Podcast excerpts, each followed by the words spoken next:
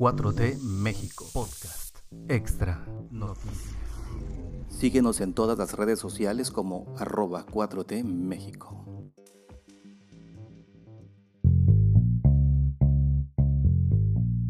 Es 28 de febrero de 2022 y estamos aquí en 4T México Noticias. Las noticias para iniciar el día de hoy, lunes 28 de febrero, que ya es el último día del mes.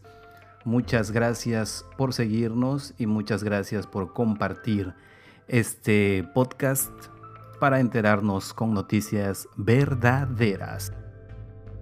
El aniversario luctuoso de Cuauhtémoc, 28 de febrero. La bandera se iza a toda asta, ya que en 1525 falleció Cuauhtémoc. Yo soy Mario Alfonso y las noticias para hoy son las siguientes.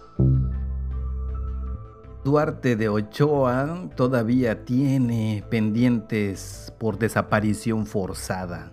Un juez federal rechazó por segunda ocasión una suspensión definitiva a Javier Duarte, exgobernador de Veracruz, por la orden de aprehensión en su contra por el delito de desaparición forzada fallo podría ser impugnado ante un tribunal colegiado y además aún se está a la espera del pronunciamiento de dos jueces contra la orden de aprehensión, luego de que los abogados de Duarte interpusieron cuatro amparos.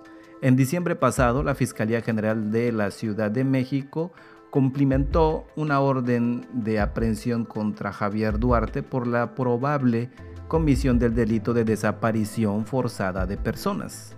Elementos de la Policía de Investigación apoyaron al personal de la Fiscalía General de Justicia del Estado de Veracruz para lograr el cumplimiento de la orden de aprehensión contra el ex gobernador. El cumplimiento del mandato judicial se realizó conforme al debido proceso y derecho en el área jurídica del reclusorio preventivo varonil norte, donde actualmente se encuentra recluido el individuo explicó la Fiscalía General de Justicia de la Ciudad de México, también indicó que según la investigación, Duarte está posiblemente relacionado con el hallazgo de los restos de varias personas en el municipio de Emiliano Zapata, en Veracruz. Fue en mayo pasado que el Tribunal Federal ratificó la condena de nueve años de cárcel en contra de Javier Duarte de Ochoa, exgobernador de Veracruz asociación delictuosa y lavado de dinero. El pago de la multa de 58.90 pesos que se le impuso desde el 26 de septiembre de 2018. Fuerza Aérea Mexicana parte a rescate de conacionales evacuados de Ucrania. El avión Boeing 737 de la Fuerza Aérea de México partió rumbo a Rumania en una operación de rescate de familias mexicanas que llegaron a ese país evacuadas desde Ucrania. Eso informó el canciller mexicano Marcelo Ebrard. Despega avión para repatriar a las familias mexicanas evacuadas desde diversos puntos de Ucrania, como lo instruyó el presidente López Obrador el jefe de la diplomacia en su cuenta de Twitter.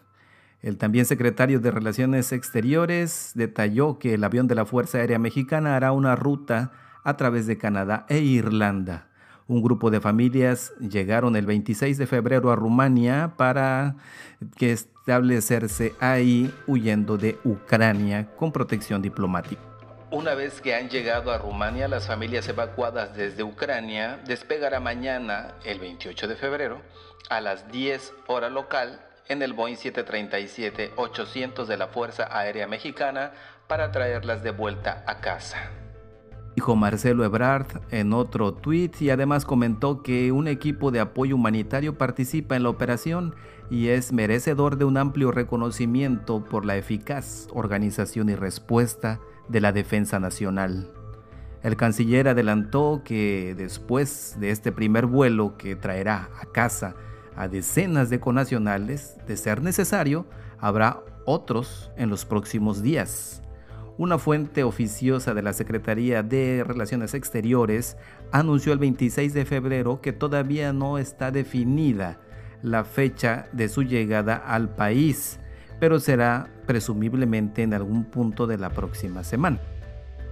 Marcelo Ebrard detalló que esta es, una operación en la que se mantiene en comunicación constante con otras 90 personas, aproximadamente para llevarlas a Rumania en cuanto sea posible. En la madrugada del 24 de febrero, el presidente ruso Vladimir Putin anunció el lanzamiento de una operación militar especial en el territorio de Ucrania.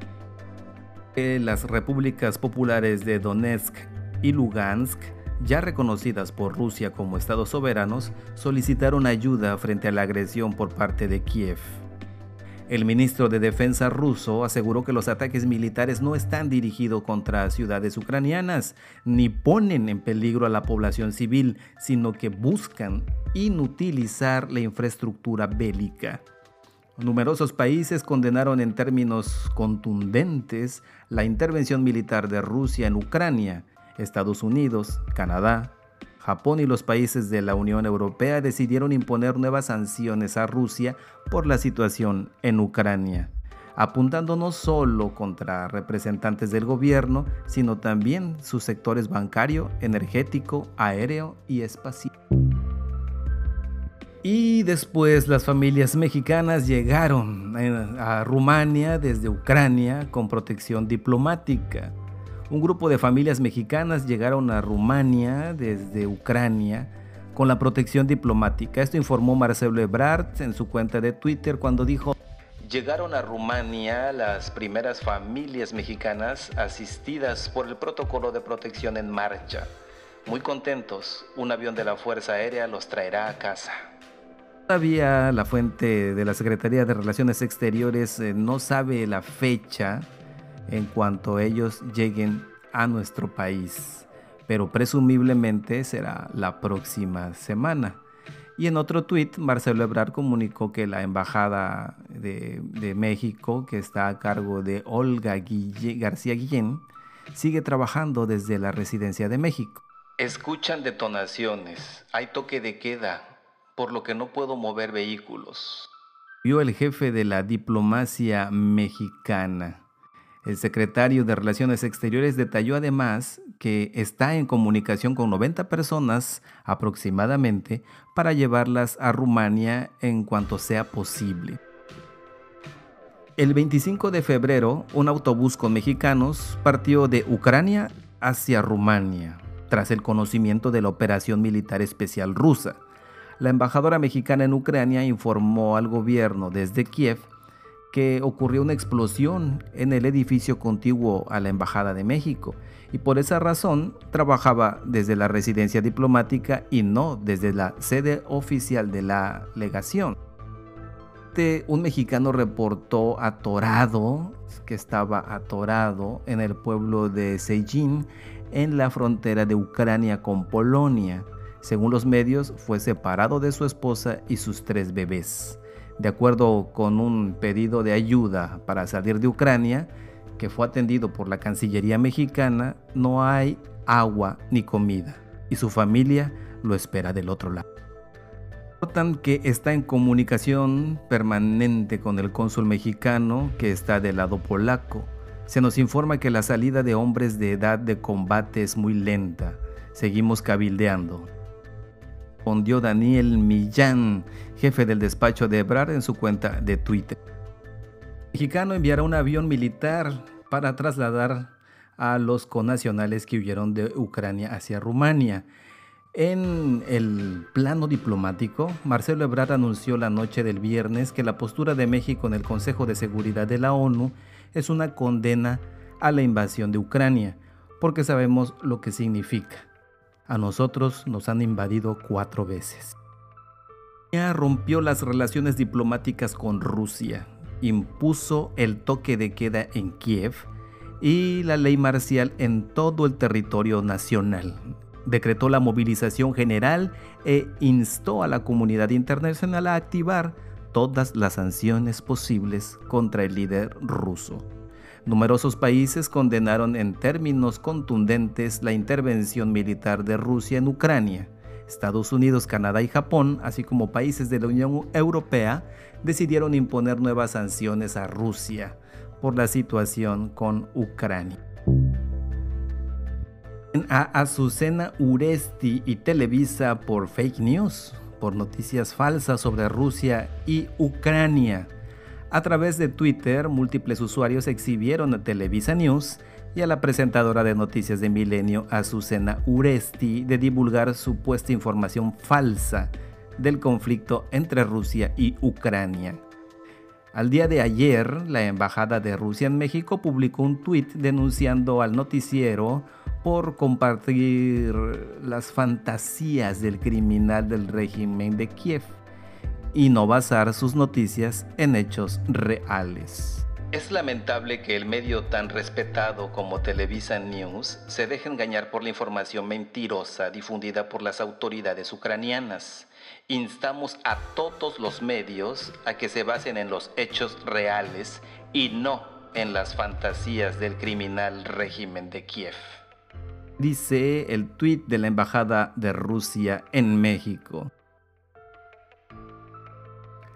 Tras la denuncia, la noticia Segundo día de invasión dejó casi 3.000 soldados rusos muertos. Ucrania.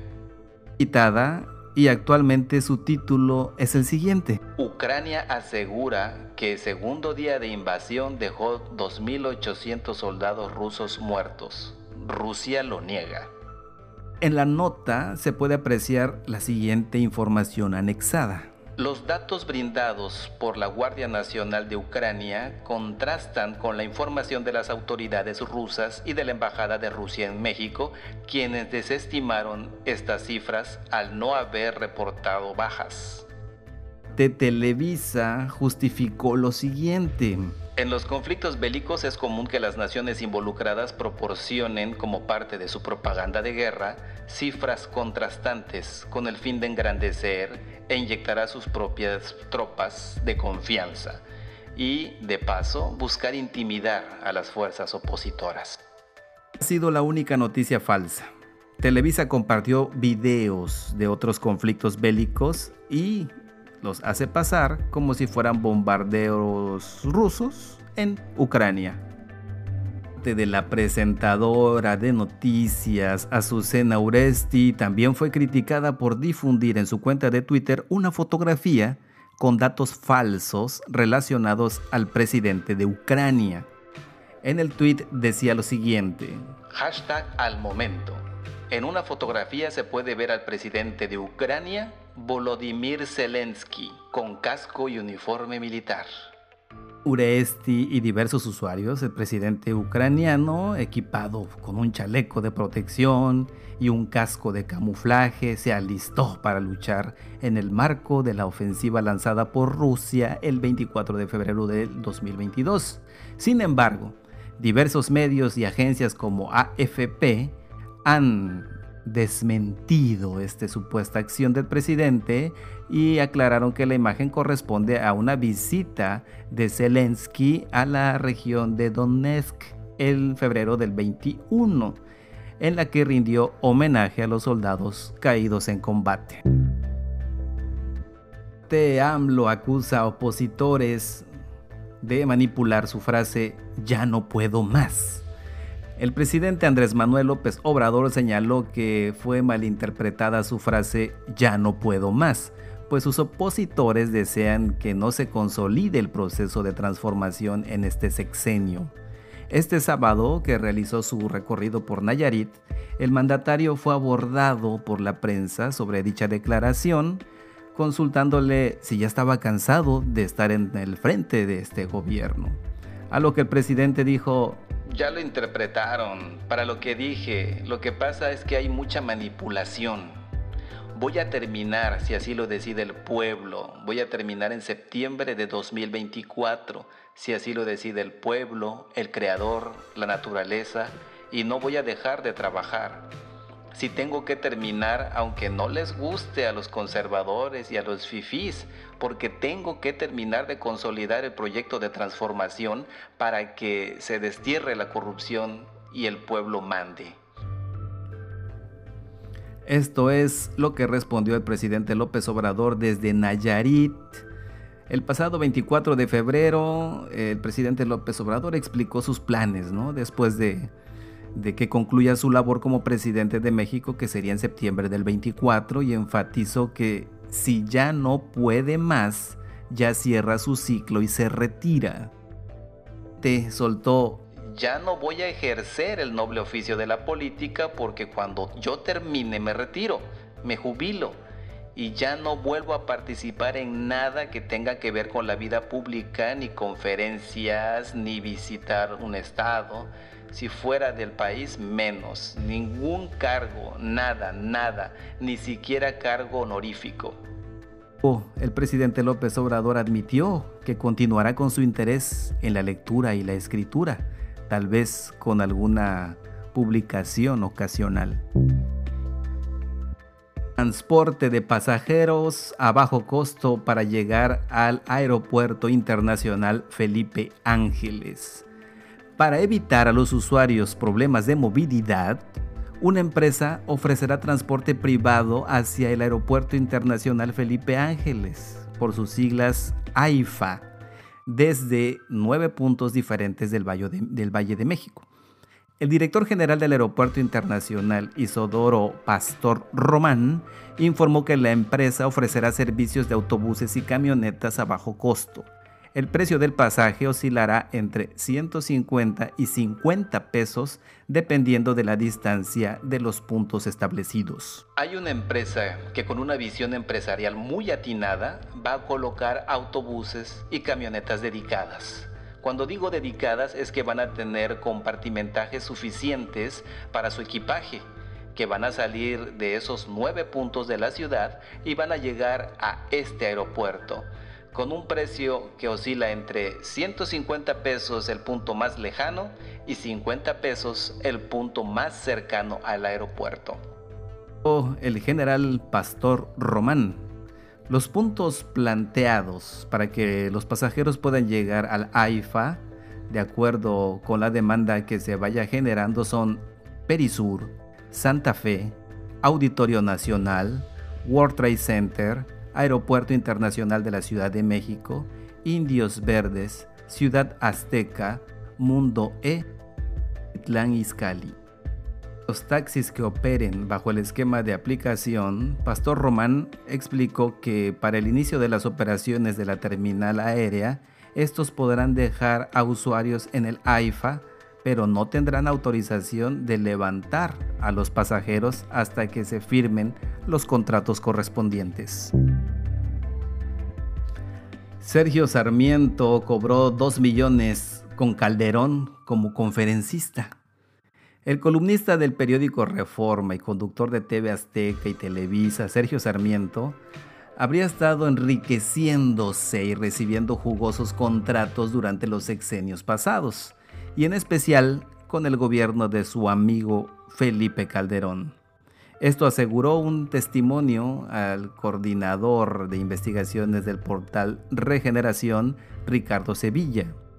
Los contratos existen y se encuentran disponibles en la plataforma Compranet, donde se observa que en mayo de 2007 Sergio Sarmiento recibió más de 2 millones de pesos por ser conferencista en el Instituto Nacional para la Educación de los Adultos INEA. El contrato fue por adjudicación directa y la cantidad de 1.150.000 pesos a través de la Dirección de Delegaciones y Coordinación de Institutos Estatales del INEA. El también panelista del programa Tercer Grado de Televisa recibió dicha cantidad al ser contratado como conferencista en el programa de sensibilización Jornadas de Capacitación e Integración. Puede observar en los documentos publicados, eh, Sarmiento cobró un millón de pesos por las conferencias en las jornadas de capacitación e integración. Sin embargo, no fue el único pago que recibió por ser conferencista, entre comillas, en el INEA. El 17 de diciembre, el empleado de Ricardo Salinas Pliego recibió de ese mismo instituto un segundo contrato. ¿Por cuánto? Por 747.500 pesos. De acuerdo con las fuentes eh, que cita Sevilla, las conferencias no han sido la única fuente de ingreso de Sarmiento. Además de sus charlas en el INEA, también es dueño y representante legal de una empresa llamada Jaque Mate Producciones SC, con la que ha hecho jugosísimos negocios con el Instituto Nacional de Evaluación de la Educación, el INEE Hace dos años, en abril del 2019, Sergio Antonio Sarmiento recibió por adjudicación directa un pago de 34.800 pesos por moderar una mesa pública de análisis para el INE.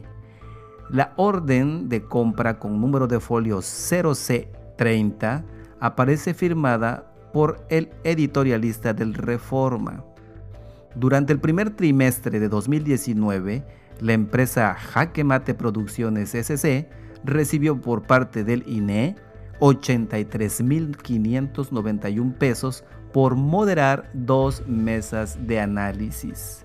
Sevilla recuerda que Sergio Sarmiento, que es miembro del Consejo Empresarial de la Fundación Internacional para la Libertad, llamada FIL, de la que es presidente el escritor peruano Mario Vargas Llosa. En dicha organización se encuentra también el exsecretario de Hacienda con Carlos Salinas de Gortari, que se llama Pedro Aspe Armella, y el dueño de Cinépolis, Alejandro Ramírez, quien financió la llamada Operación Berlín para descarrilar a AMLO en su carrera por la presidencia de la República uno de los columnistas y comentaristas de ultraderecha más conocidos de México, pero en lo que respecta a sus preferencias sexuales parece tener más apertura.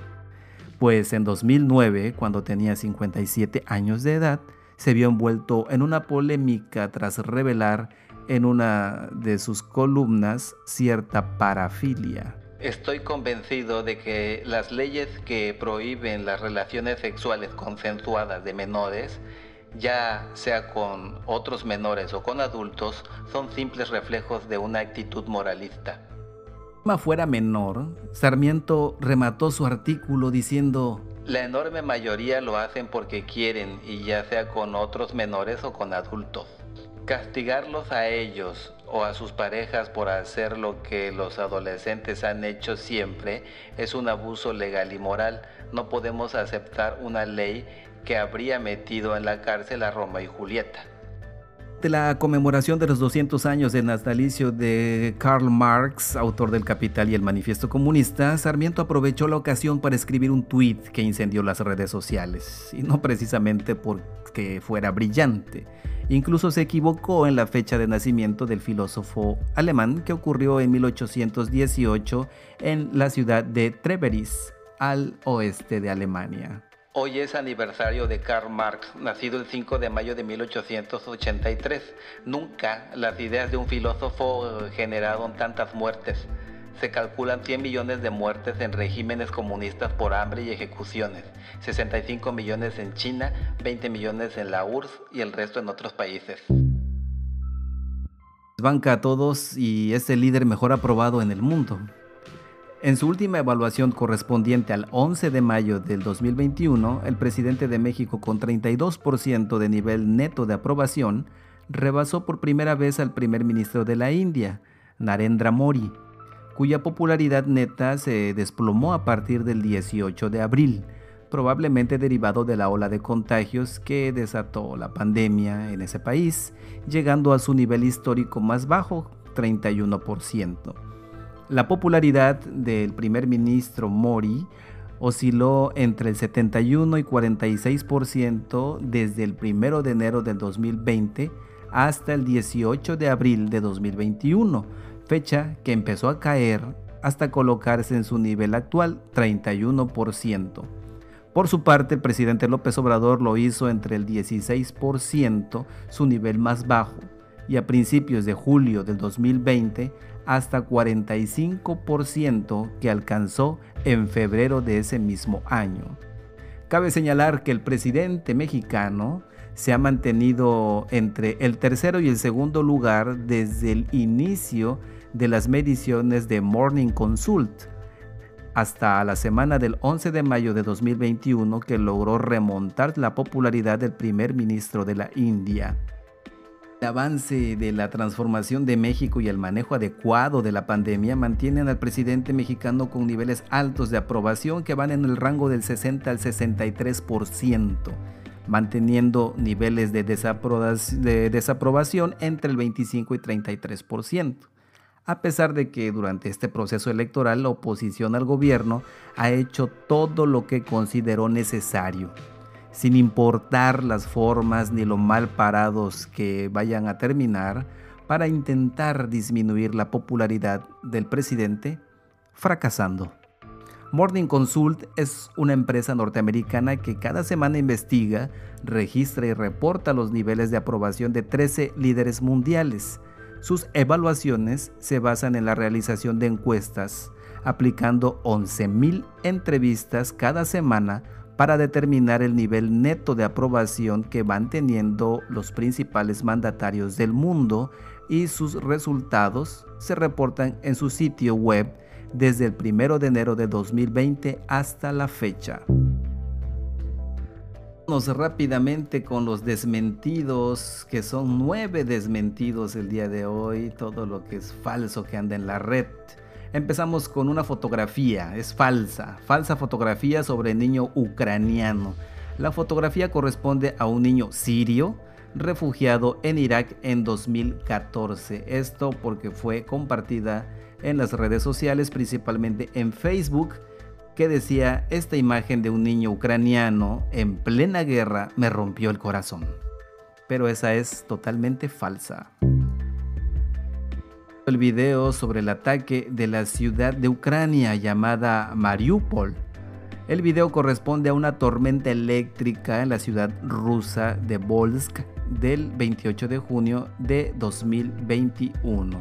Esa noticia estuvo circulando en TikTok principalmente, en esa red social de videos, pero no, es falsa, falsa, solamente es una tormenta eléctrica y dicen que es ataque ruso a la ciudad.